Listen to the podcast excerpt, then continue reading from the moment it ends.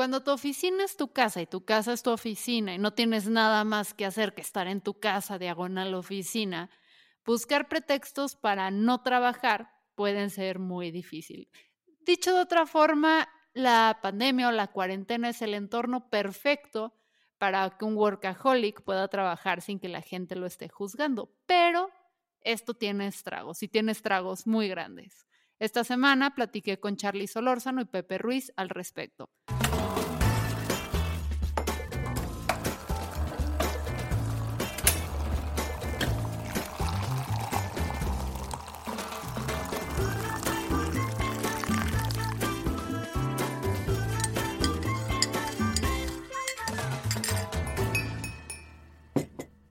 Bienvenidos Pepe y Charlie. ¿Cómo están? ¿Cuántas horas han trabajado esta semana? O más bien, ¿cuántas horas no han trabajado esta semana? Al punto de burnout. Yo creo que esa es la Yo creo que es El problema no es cuántas horas, sino a qué horas. O sea, ¿A qué hora? Yo, yo me tengo que quejar que todavía me siguen mandando ustedes mensajes ayer a las 10 de la noche preguntándome sobre el, el podcast del día de hoy. Abrí Slack y tenía yo creo que unos 40 mensajes este, entre, entre, entre trabajo, entre eh, los diferentes proyectos que traemos y hablo de Slack nada más porque creo que está un poquito más controlado que el WhatsApp, porque todavía me levanto con el WhatsApp y yo creo que arriba de 100 mensajes nada más relacionados con trabajo. Entonces, yo creo que es, es más bien es en qué momento estamos este, dejando de trabajar y yo creo que de veras los horarios están pero de cabeza. Qué, qué barbaridad. Tú, Fer, ¿cómo estás? Pues yo estoy trabajando todo el día, literalmente todo el día me urgen unas vacaciones, pero no hace sentido. ¿A dónde vas? ¿Qué haces? ¿No? Y luego, y, luego te van a seguir agendando este llamadas y juntas mientras estés en vacaciones, porque pues traes tu celular y por qué no, ¿no? No, y eso es, eso es como costumbre, pero pues además ahorita eh, porque la vacación implica, o sea, sé que no es necesariamente salir de tu casa, te puedes dar una vacación, por ejemplo, de mis vacaciones favoritas es Semana Santa, que yo me quedo en la ciudad, porque es cuando Guadalajara la puedes gozar mejor, eh, porque no hay nadie y te vas a, a, los museos, te vas a las galerías, o sea, te la pasas muy bien en Guadalajara, pero la bronca ahorita es que no puedes ni salir de tu casa. O sea, aunque, aunque quisieras ir de vacaciones, no puedes poner una distancia física porque además tu casa es tu oficina, entonces parece ridículo, ¿no? ¿Cómo, cómo, me alejo de, de, algo eh, que no puedo? O sea, que, que, no hay espacios, no hay alternativas, no puedo salir de mi casa. Sí, fíjate, cuando empezamos a grabar el podcast, lo que escuchábamos y lo que veíamos con mucha gente era que estábamos en cuarentena, y eventualmente íbamos a salir y íbamos a regresar a la normalidad, iba a haber un cambio de normalidad, pero pues cuarentena son 40 días, no manches, ya vamos en cuantos, yo creo que andamos como en la tercera cuarentena corrida, no, no sé, no se ve que esto, que esto vaya a, frenar y yo creo que eh, cualquier intento de regreso a la normalidad va a ser un intento gradual. y creo que ahorita lo que estamos sufriendo es que de alguna manera ya todos entramos a un modo nuevo de trabajo un poco más flexible con los horarios, pero esta falta de sincronía yo creo que nos está volviendo locos en las interacciones, porque sí tengo muy claro que hay gente que, que está disfrutando empezar temprano y terminar este temprano, pero otros están empezando tarde, terminando tarde, y luego vemos varios que ahí estamos en medio porque interactuamos temprano, interactuamos a la mitad, interactuamos tarde y parece que nunca se acaba la, la, frase más reciente que, que, ya no quiero escuchar es, oye, pues aprovechamos el fin de semana que, que es cuando está más tranquilo. O sea, ya de plano, este, e, e, ¿en, dónde están nuestras rayas? ¿no? ¿En, en, qué momento vamos a empezar a pintar las rayas de lo que es este, nuestra interacción? Y empezar a pensar ahora sí un poquito más serio en lo que es el nuevo balance de vida en nuestra nueva realidad.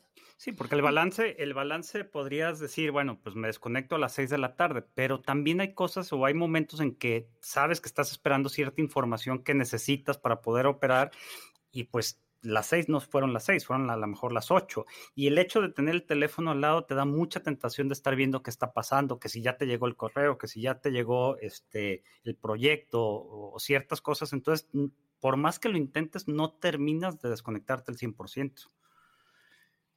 Y es como, o sea, lo que también llega a pasar es que antes teníamos este mínimo nivel de civismo, en el que gracias a nuestros padres era como a partir de cierta hora ya no hacías ni recibías llamadas de trabajo. O sea, deja tú, cuando era morra yo me acuerdo que hasta la hora de la comida, o sea, de 2 a 4, tú no marcabas una casa ni le marcabas una persona porque era la hora de la comida. Eso ya cuando yo entré al mundo laboral dejó de existir por completo y lo veo como con nostalgia, ¿no? De que, ay, ¿cómo se atrevió alguien a hablar a la hora de la comida? ¿Qué le pasa? si vieran ahora mis abuelos. Em, pero la bronca es que antes, o sea, pues era como de, o sea, no le marcabas a alguien después de las 6, 7 de la tarde, al menos de que fuera una emergencia laboral, hablando de llamadas laborales. O sea, era como, si le marcabas a alguien a las 8 de la noche era porque algo gravísimo pasó. O sea, sucedió algo que amerita que tienes que marcarle en el tiempo extra a esta persona. Y ahorita yo estoy recibiendo llamadas a las 10, 11 de la noche y mensajes de colegas, clientes, que esperan que además les contestes en ese momento. O sea, es como, no. Eh, y la bronca es que estoy en ese momento en mi escritorio trabajando, entonces les contesto y soy parte de la dinámica. Y es esa expectativa, ¿no? De, de yo creo que va, va, va, por los dos lados. Yo creo que si tú estás gestionando a alguien, como que andas con la ansiedad de que ver a la gente esté haciendo lo que tiene que hacer. Entonces creo que andamos un poco más intensos de lo que estaríamos normalmente. Y yo creo que también en, en desde el otro lado, eh, como estamos siendo mucho más flexibles con nuestros horarios y quizá este, estamos haciendo cosas personales durante el día. Yo creo que también entra un poquito ahí el, factor de, culpa de, no querer este, frenar, no querer desprendernos. Pero lo que mencionas también de las emergencias es sumamente válido. ¿eh? O sea, yo, les pregunto, ¿qué es una emergencia? O sea, ya, ya en, en, dónde estamos, porque cuando arrancamos la pandemia sí yo veía que todos estaban corriendo como gallinas sin cabeza, ¿no? Pero no he visto que nadie deje correr. Entonces, ¿en dónde está la evolución esta de las emergencias? A mí sí me o sea, es que esa es otra cosa que sí es cierto, tipo, a mí cuando me suena el telefonito le suena a mi esposo después de cierta hora, eh, tipo, a mí cuando, para mí una alerta de si suena el teléfono después de las 11 de la noche es algo pasó, tienes que contestar. Entonces, si yo escucho que hasta timbre mi teléfono que le vale, ¿no? O sea, le timbre el teléfono y es como, ñe, y yo es, contesto, o sea, si alguien te está mandando un mensaje ahorita es porque algo pasó, por favor, checa, ñe, no importa, luego, no, contesta ahorita, o sea, me pongo en modo ahorita, y luego ya cuando contestas y abres el mensaje y ves que es cualquier pendejada de, ay, perdón el francés, de, se te olvidó la cotización, o ya viste el correo que te mandé, dices, te odio, o sea, si saben que pueden programar en sus correos estos mensajes, Exactamente, o sea, y, también es, lo mandas a esas horas, pero no esperes que la otra persona esté esperándolo ansiosamente y te va a contestar en ese momento, no está a tu servicio y, es un poco de decir, ok, si no me puedo esperar porque mi ansiedad es tan grande que no me puedo esperar a programarlo para que le llegue a las 8 de la mañana, a las 9 de la mañana, pues entonces disminuye tu expectativa de que la otra persona tiene que estar contestándote en ese momento yo creo que esto regresa otra vez al punto de cómo es que estamos gestionando y qué es lo que estamos este, gestionando, porque creo que eh, era, era, muy fácil cuando nuestra gestión estaba limitada a decir que teníamos que estar en un lugar en cierto horario. Y la verdad es que, salvo que, que estemos en puestos que implican atención directa al cliente, tenemos que, que ser mucho más este, efectivos en poder estar administrando los objetivos, administrando los, los, resultados y ya tratar de encontrar la manera de estar este, gestionando y administrando las tareas, porque si este, eh, creo que está volviendo un poquito ridículo y lo hemos platicado otras veces. Esto tiene un impacto potencial negativo en lo que es este, la diversidad y la, la inclusión y, y, las situaciones familiares de cada quien creo que, que, juegan un papel importante en cómo nos puede llegar a, impactar esto, ¿no? Y hay positivos y negativos. Ver, hace rato mencionabas el tema de, familia contra estar solteros, que de alguna manera los que tenemos familia decimos, oye, pues es que se nos enciman las cosas, eh, pero luego también el no tener alguien que te extraiga quizá a veces por la mala, este, también tiene un impacto negativo en, que no te frenas, ¿no? No, no hay que te frene hasta que te frena el, el cansancio o te frena este, tu estado emocional. Sí, yo tengo casos de, o sea, o sea, se los comentaba porque, por ejemplo, yo no tengo hijos. Entonces, para mí, ahorita es los momentos que me obligaban a salir y romper la rutina y desconectarme y todo eso que eran eventos sociales, no los tengo. Entonces, eh, pues trabajo, les está diciendo que el promedio es básicamente andado en las 12 horas diarias y esto incluye sábados y domingos. O sea, los sábados y domingos también estoy trabajando porque ya no existe ni el irte al brunch con los amigos, nada. Pero sí he escuchado casos, o sea, he hablado con amigos sobre todo que son solteros y que son muy rigurosos a la hora de, cumplir con, con esta cuarentena que me han dicho, o sea, literalmente no he hecho más que trabajar. O sea, desde que me despierto hasta que me duermo, trabajo, trabajo, trabajo, trabajo, no estoy haciendo ejercicio, no estoy comiendo bien, nada, o sea, nada más me dedico a trabajar porque me siento inútil, o sea, siento que si no estoy trabajando, no estoy haciendo nada con mi vida.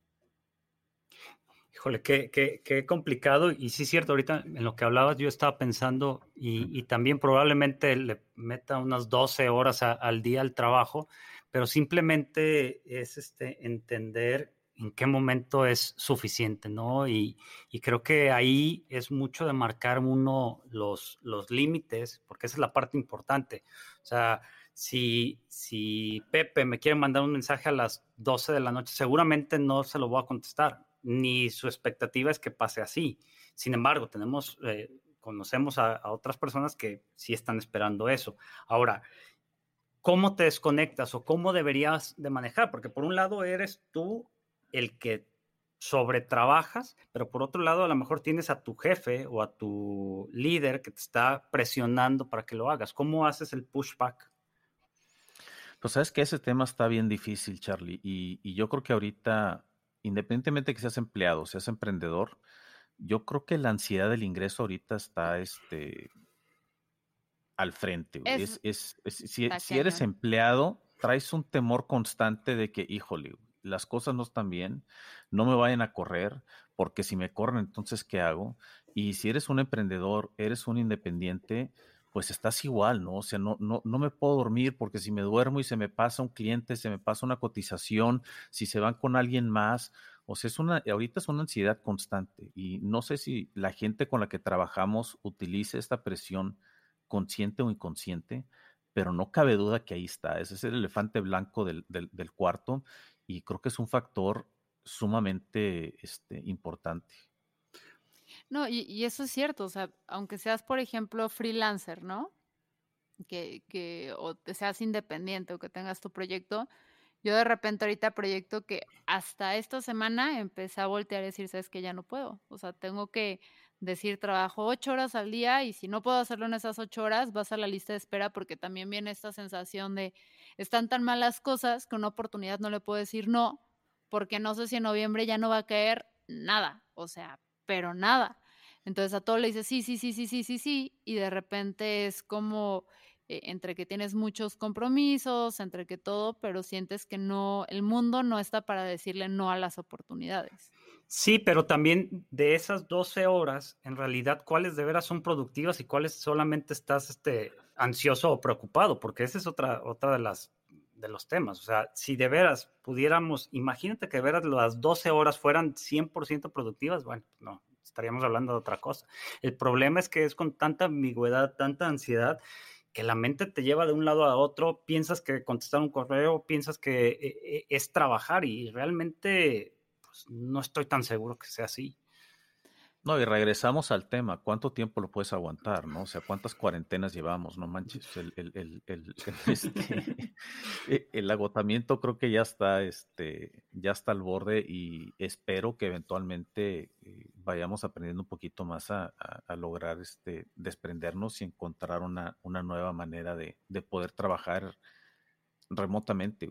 Ayer platicábamos con, con alguien que fue la, la, cabeza global de diversidad de una de las empresas más grandes del mundo y precisamente nos, nos platicaba de, de, este impacto que tiene ciertos detallitos específicos en temas de, de, diversidad, ¿no? Y cuando hablamos de diversidad, estábamos hablando de diversidad de género, estábamos hablando de, diversidad este, generacional, estamos hablando de diversidad de, de, opinión, de raza, o sea, prácticamente de todo, porque lo que sí sigue siendo un, un, un factor bien importante del cual de manera así superficial, no tenemos mucha visibilidad, es lo que platicamos ahorita de la gran diferencia que existe en cada una de nuestras vidas.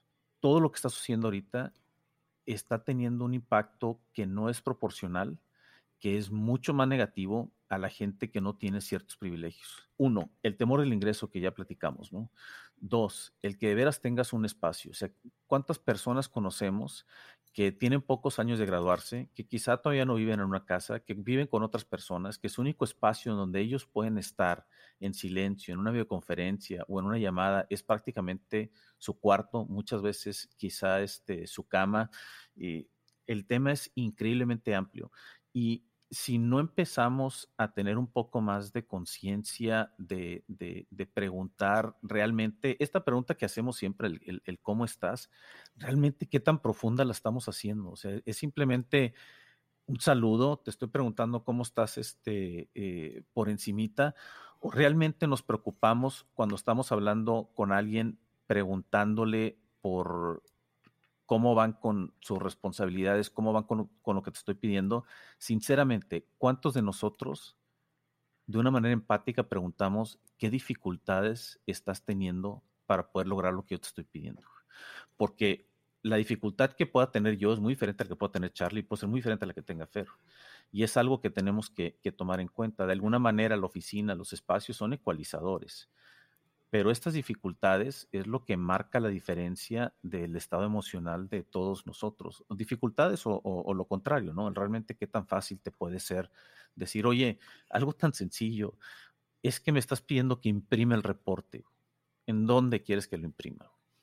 Está cañón. Sí, es, sí, sí se vuelve un poquito como, como de locura y como que ya no hay límites. También nos estaba platicando Ángel otro caso de, por conocidos, que se enteró de un caso donde hay personas que llegan eh, y hacen el checkout de su trabajo a las 6 de la tarde como oficialmente tienen que hacer el checkout. Pero a las 6 de la tarde luego van los jefes y le dicen, sí, pero te encargo que todo esto lo traigas antes de, de, mañana, ¿no? O sea, de aquí de 6 a tu siguiente sesión tienes que hacer todo esto. antes del check-in tienes que hacer toda esta tarea. Entonces, pues cuál es el checkout, o sea, realmente e-, es simbólico, ¿no? Porque además estoy en mi casa, ni siquiera es como que me voy a llevar eh, este descanso, es como, ah, ok, entonces checkout simbólico, pero aquí sigo trabajando. No, y es la presión otra vez, dices, bueno, por un lado puedo pensar, lo mando a la fregada y mañana a las nueve de la mañana le digo que no se pudo, pero también con esta ansiedad de no saber qué va a pasar, pues dices, híjole, si no lo tengo, pues a lo mejor pueden encontrar a alguien más, eh, muy fácil, ¿no? Entonces, Sí, es como... Eh, y, uno de los temas este, importantes es que el llegar a este punto de burnout, leía yo que provoca problemas cardiovasculares y diabetes. Entonces, estamos en un país donde esto es uno de los detonadores más fuertes o las consecuencias de, por las que estamos sufriendo más gravemente la, pandemia, pues también necesitamos hacer de verdad un, un, reset, o sea, saber cómo decir no pero también es un país en el que nunca nos enseñaron a decir no. Sí, no, es es súper mal visto, no puedes decir no. Sí, y, nuevamente, ¿no? Esto es un, balance que viene de las dos partes, ¿no? La persona que está gestionando, la persona que está haciendo, la persona con la que estamos interactuando. Hay, hay que tener esa conciencia de veras explorar un poco más exactamente cuáles son las, las condiciones y hasta si lo quieres ver desde el punto de vista egoísta, Si, si tú me estás pidiendo algo, si lo ves desde el punto de vista egoísta, tú tienes que tener claridad de si es que te puedo o no te puedo fallar, para empezar. Y por otro lado, desde el punto de vista de, empatía, si de veras quieres que algo este, sea sostenible y que no se te vaya a derrumbar en el mediano plazo, tienes que estar muy consciente de cuáles son esas limitaciones.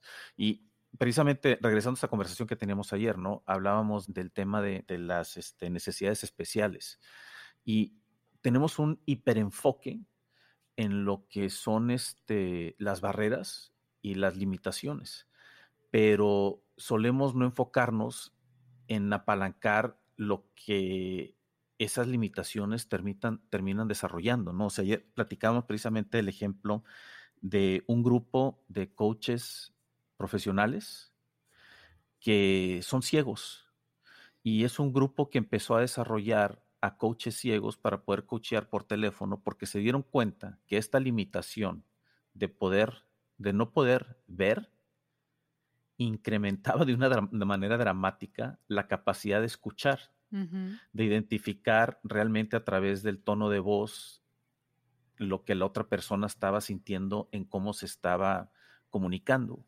Entonces, esto es, un ejemplo de, tener claridad exactamente cómo lo que percibimos o lo que, lo que estamos empujando como una limitación realmente nos puede llegar a impedir ver cuál es la, cara o la contraparte de esa, de esa limitación. Esto lo menciono nuevamente porque dices, oye, es que lo escuché desafortunadamente, esto es sumamente negativo, pero escuché a alguien decir que estaban considerando empezar a jubilar gente arriba de 55 años porque eran población de riesgo y estaban batallando mucho en regresarlos a trabajar. Pues fíjense nada más este, a lo que hemos llegado por no estar buscando cómo adaptarnos y las alternativas, ¿sí? O sea, estás hablando que estás dispuesto a perder la experiencia de muchísimos años porque la persona no puede llegar a sentarse físicamente en donde tú quieres que esté sentado. Ah, sí, porque yo como jefe necesito ver que ahí estás trabajando, porque si no te veo y no puedo ver arriba del hombro que estás haciendo las cosas, eh, te voy a despedir, ¿no? Y es por no reconfigurar, por no reconfigurar lo que son las labores, por no reconfigurar lo que son este, los, los skills que necesitamos. O sea, es, que este, esta, es la parte donde todavía no hemos llegado, ¿no? Y igual eh, escucho mucho, no, pues es que es imposible crear una cultura eh, remota y si no estás ahí es bien difícil. No, no es bien difícil no es bien difícil. Pregúntaselo a la generación Z que está este, conviviendo el 90% del tiempo a través de, comunicación digital y que realmente tiene círculos culturales mucho más definidos que los que tenemos la mayoría de nosotros. Pero tenemos que ya soltar este paradigma de, de que las estructuras de trabajo que tenemos no van a cambiar. Tenemos que buscarlas, tenemos que encontrarlas, tenemos cómo es que esto puede este, llegar este, a, aprovecharse de una manera diferente. Está bien, tienes a alguien de 60 años que está en riesgo y que no lo puedes poner enfrente de otras personas, pero entonces, ¿de qué manera de veras puedes potencializar de una manera sumamente empática lo que esa persona puede traer a la mesa para que esté apoyando a otras personas? ¿Cuánta gente joven tienes que ahorita está ansiosa y hambrienta de mentoría, de instrucción, de simplemente este, ser escuchados, como lo que tú mencionas ahorita, Fer, los que son solteros, los que están encerrados en, un cuarto, que de veras tienen esta necesidad de, interacción, esa es la contraparte, pero sí requiere de que tengamos un replanteamiento de lo que cada una de estas funciones en el trabajo son y un replanteamiento de exactamente cuál es el valor que todos estamos entregando. No, y lo que dices del burnout también es muy cierto, porque si no empiezas a cuidar ahorita tu talento y, empiezas a cuidar a, tus proveedores y a, personas muy valiosas, o sea, mm, ¿qué puede llegar a pasar? Pues que tal vez en cuanto pase la pandemia y empiece a haber más oportunidades o, o que de plano así haga una evaluación propia y crea que vale más mi tranquilidad eh, y salud que el cheque que estoy recibiendo, voy a decir suficiente, suficiente, bye. O sea, me voy a ir o chance no me voy, pero me quedo en la empresa con una actitud sumamente tóxica, eh, sumamente dañina, sin ganas, sin verle futuro ni nada, porque es como, eh, me ¿saben qué me recuerda estos días? Tal cual, 100% el mito de Sísifo. Así es como me siento todos los malditos días. A quienes no lo recuerden, es esta leyenda del hombre que, que, carga esta piedra a través de, o sea, arriba, cuesta, arriba en una montaña y está cargando esta piedra y cada vez que llega, eh, eh, creo que es que se lo come, ¿no? Eh, vivo y la piedra acá y tiene que volver a empezar y volver a empezar. Albert Camus tiene un libro buenísimo que se llama El mito de Sísifo, que no es exactamente, pero e, es ese sentir, ¿no? El que estás haciendo siempre lo mismo, que estás cargando todo esto y hay un punto en el que dices, pero ¿para qué? Pero no puedo dejar de hacerlo. Eh, entonces, para mí ha sido eso, la pandemia de Sísifo. Sí, híjole, y, qué punto tan, tan importante, porque es tan sencillo, como decía Pepe, y tratando de conectar ahí los puntos, es, ok, a lo mejor si mi carga que estoy empujando la puedes solucionar, no poniéndome una junta a las 7 de la mañana porque tengo a mis hijos en la casa, la pongo a las 10 y tampoco se va a acabar el mundo, pues adelante, te estoy aligerando la carga para que entonces te puedas preocupar por hacer un buen este, desempeño en vez de estar preocupado por lo que te, te está esperando en cuanto termines el teléfono o cuando cuelgues la llamada. O sea, es, híjole, creo que nos falta mucha, mucha empatía. Solo para los ñoños de Sísifo no es cierto, no se lo comen arriba, nada más se le vuelve a caer la piedra. Y es Sísifo, el mito de Sísifo es el libro de Camus. Perdón por hacer esa corrección, pero, eh, pero sí es, es, es tal cual, o sea, de repente, y también a veces con tu equipo pierdes este contacto porque a la hora de nada más estar haciendo lo inmediato, lo urgente, ya no le estamos dando un objetivo al equipo. O sea, no le estamos, porque también a veces como líder es difícil en este momento de incertidumbre decir hacia dónde vamos, ¿no? O sea, no sabemos si va a haber un mañana, no sabemos nada.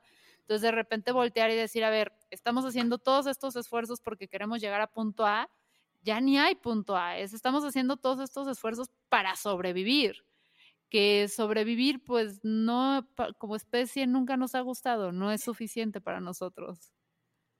Sí, fíjate que de alguna manera muy curiosa, este, yo creo que esta, esta nueva manera de trabajar esta pandemia nos va a llevar a, inconscientemente implementar un poco de holocracia.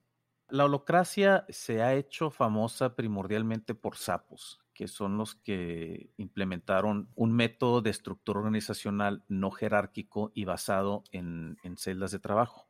Se ha malinterpretado muchísimo porque superficialmente lo puedes interpretar como que no hay jefes, pero realmente lo que sucede es que en lugar de descripción de puesto, tienes el equivalente de un contrato identificando quiénes son tus, tus clientes internos, las expectativas de cumplimiento con tus clientes internos, y entonces tienes diferentes roles que cumplen con diferentes objetivos dentro de la organización.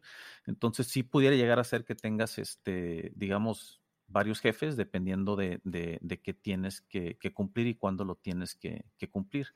Pero te lleva de una manera muy natural a forzarte a identificar estos contratos, a identificar con mucha claridad cuál es la propuesta de valor de tu rol, cómo se materializa el valor y hay mucha independencia en cómo trabajas tú para poder entregar ese valor y con quién y cómo interactúas con las diferentes celdas para poderlo entregar. Está, es, es, es, la verdad es que una, es un concepto sumamente interesante. Hace quizá dos años yo lo veía como algo que, que pues que era una teoría interesante pero difícil de, de aplicar. Eh, de hecho, tuve la, la, la, oportunidad de platicar con, con el autor y el creador de este método y este, se rió porque, porque preguntó antes de empezar este, qué opinaba y fui bien directo y le dije, es que mi opinión es que esto no funciona. Y pues bueno, de ahí ya me dediqué a escucharlo casi durante, durante dos horas, pero, pero realmente es bien interesante, de veras, que si no han leído el libro, este, se lo recomiendo mucho y creo que estamos llegando o vamos a llegar a eso de una manera inconsciente. Pues sí, es para lo que vuela. ¿Y tú lo ves factible esto, Pepe, que, se pueda aplicar en un entorno empresarial como el de México? Ah, completamente. Yo creo que bien implementado y, tumbando los paradigmas es, un, es una manera muy eficaz y muy eficiente de hacer las cosas. Además de que, de que es muy natural para permitir el desarrollo y el crecimiento. Y lo principal para poder implementarlo es este, realmente tumbar las barreras y los métodos más tradicionales de, cómo es que, gestionamos y, lideramos en, una empresa.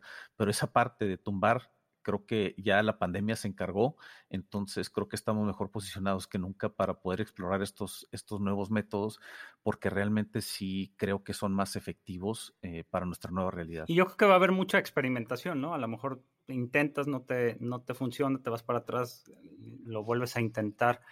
Ahora, antes de, ah, sin duda. Eh, antes de terminar, a mí me gustaría como preguntarles un poco alguna sugerencia de cómo se desconectan o cómo tratan de despejarse un poco, porque pues este nivel de saturación debemos de, de, pues, sacarlo, ¿no? De alguna manera. ¿Tú cómo le haces, Fer? Es que aquí aplica el do what I say, not what I do. O sea, es como, o sea, porque sería un hipócrita, ¿no? Realmente yo no me desconecto, es lo que les estaba diciendo. O sea, eh, las horas que no trabajo es porque me estoy bañando y lo intenté, o sea, si me llevo mi iPad a la regadera y estoy escuchando un audiolibro o estoy estudiando o estoy... Em, Entonces, así como que diga, ay, el, ejemplo práctico, creo que la única forma en la que yo podría desconectarme realmente sería empezar a, a, operar como si estuviera en la normalidad real. O sea, diciendo, trabajo de 9 a 6. Si recibo, o sea, apago mis alertas, desconecto mi correo a tal hora y a partir de ahí no contesto y le contesto al cliente hasta el día siguiente diciéndole, perdón, yo dejo de trabajar. Que así la hacía, ¿no? O sea, chance muy diva, a gente no le gustaba, pero sí entrenaba yo hacía a mis clientes y a mi equipo que era de, sorry, esto no es emergencia, lo vemos mañana horario de oficina, o si ya era muy tarde, al día siguiente les contestaba, les decía, perdón, yo no trabajo después de las seis, pero si quieres ahorita lo vemos. Y que a muchos les chocaba, pero luego funcionaba y la gente lo aprendió. Entonces creo que eso sería una de las formas de decir autodisciplina, de decir de esta hora a esta hora no trabajo, háganle como quieran. Eh, y vencer el temor a no tener dinero en este momento crítico. Tú, Pepe. Yo regresé a, realmente a mucha disciplina de horarios, realmente es la, única manera y este, a empezarme a negar a contestar, a trabajar o hacer cualquier cosa este, entre semana que no está relacionado con, temas personales. Y lo que sí me ayuda un poquito es este, de alguna manera definir los espacios donde estoy haciendo cada cosa. Entonces, donde tengo la computadora me siento trabajar y cuando se me acaban los pendientes de trabajo, me paro y me voy a otro lado donde realmente este, no voy a estar este, trabajando. Yo creo que lo más difícil ha sido el, teléfono, pero también estoy ya empezando a, deshacerme de las aplicaciones de, mensaje, eh, aplicaciones como Slack, la cierro completamente este, cuando no estoy sentado en, el lugar que tengo designado para, para, trabajar.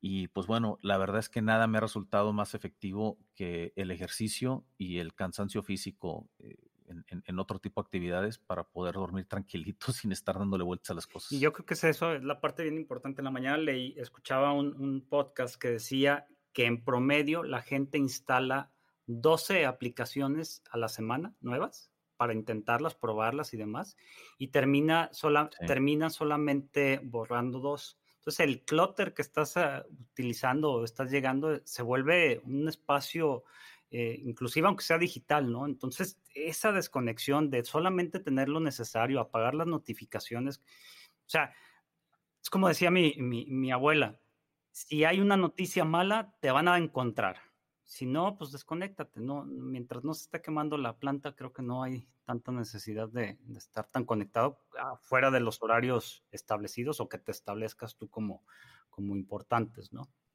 Entonces, ¿tú qué recomiendas, Charlie? ¿Que empecemos a, marcar esos límites? Yo creo que sí es importante marcarlos. Yo creo que es importante tener esa conversación de las expectativas con, con el jefe en una charla normal y, y, sin mucho, ¿cómo se llama? Sin mucho temor. Simplemente salud. E, es decir, entendemos que es una situación complicada. Simplemente, pues estos son mis espacios. Eh, en, en Nueva York pasaron una ley hace poco que después de las seis no podían enviarte correos. Entonces, pues yo creo que este es un extremo, no, quizás no debamos de llegar a eso, pero simplemente es este... Que, que ojo, ¿eh? No, no, no lo descarto, o sea, no, no descarto que aquí en México luego tengamos que tener esa ley porque la gente de propia voluntad dudo que, y más con esta cultura muy servicial que tenemos, que la gente no diga, porque mira, leí el otro día algo muy interesante sobre la industria creativa, eh, que decía, cuando se refieren a alguien como una persona que es fácil de trabajar con, normalmente lo que quieren decir es que es una persona que se deja pisotear fácil. Y me hizo total y absoluto sentido, porque así hablamos en la industria creativa de cuando dices alguien es, es ay, es fácil de trabajar, es que no te va a pelear el presupuesto, le vas a poder pedir las cosas en chinga. O sea, entiendo que hay diferentes niveles de complicado, pero nunca dices, hay alguien es fácil de trabajar cuando marca sus límites que son respetables. Y, Entonces ahí sí, entro yo a favor de las leyes. Y, es otra vez eh, eso que no nos enseñaron a decir no. Y es un tema de cultural. O sea, creo que no, ¿no? No nos enseñaron a decir no y al que tiene la, la lana le enseñaron a que él podía pedir lo que quisiera. O sea, ¿cuántos? Y lo voy a decir, si hace que me va a poner algo así cultural, pero ¿cuántos de los que son directores ahorita de empresas no los enseñaron a que la, la señora que trabajaba en su casa, la empleada doméstica, le subiera al niño el chocomilk y la quesadilla a las 11 de la noche porque a esa hora el niño le dio hambre. O sea, también venimos de esa cultura donde los nenes están acostumbrados que cuando yo sueno la campanita, me atienden. Entonces, pues ahí estamos, ¿no? Entre que nos gusta abusar y nos gusta ser abusados. ¿Alguna última cosa? ¿Alguna última cosa para...? Sí, necesito dormir y vacaciones.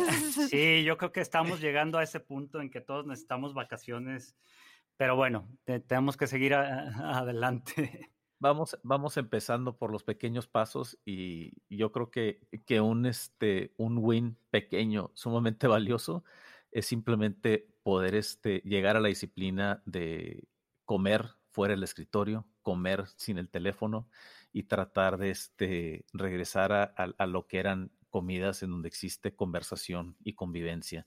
Una hora al día. Yo creo que si logramos eso, va a pues, ser este, va a ser un buen comienzo. Lo dices fácil. Está cañón, está cañón. Lo dices el domingo intenté cenar con mi esposo y de repente hubo un silencio y yo, es que si no hablas, ahorita llenas de este vacío, tengo que sacar mi celular para Pero ¿qué necesitas hacer? Y yo lo que sea, necesito sentir que mi mente está ocupada, porque ¿qué es esto? Y yo que soy la nieta del slow food, ¿qué es esto de que ahorita estamos nada más disfrutando los alimentos en silencio? O sea, no puedo, me da ansiedad, prefiero no comer.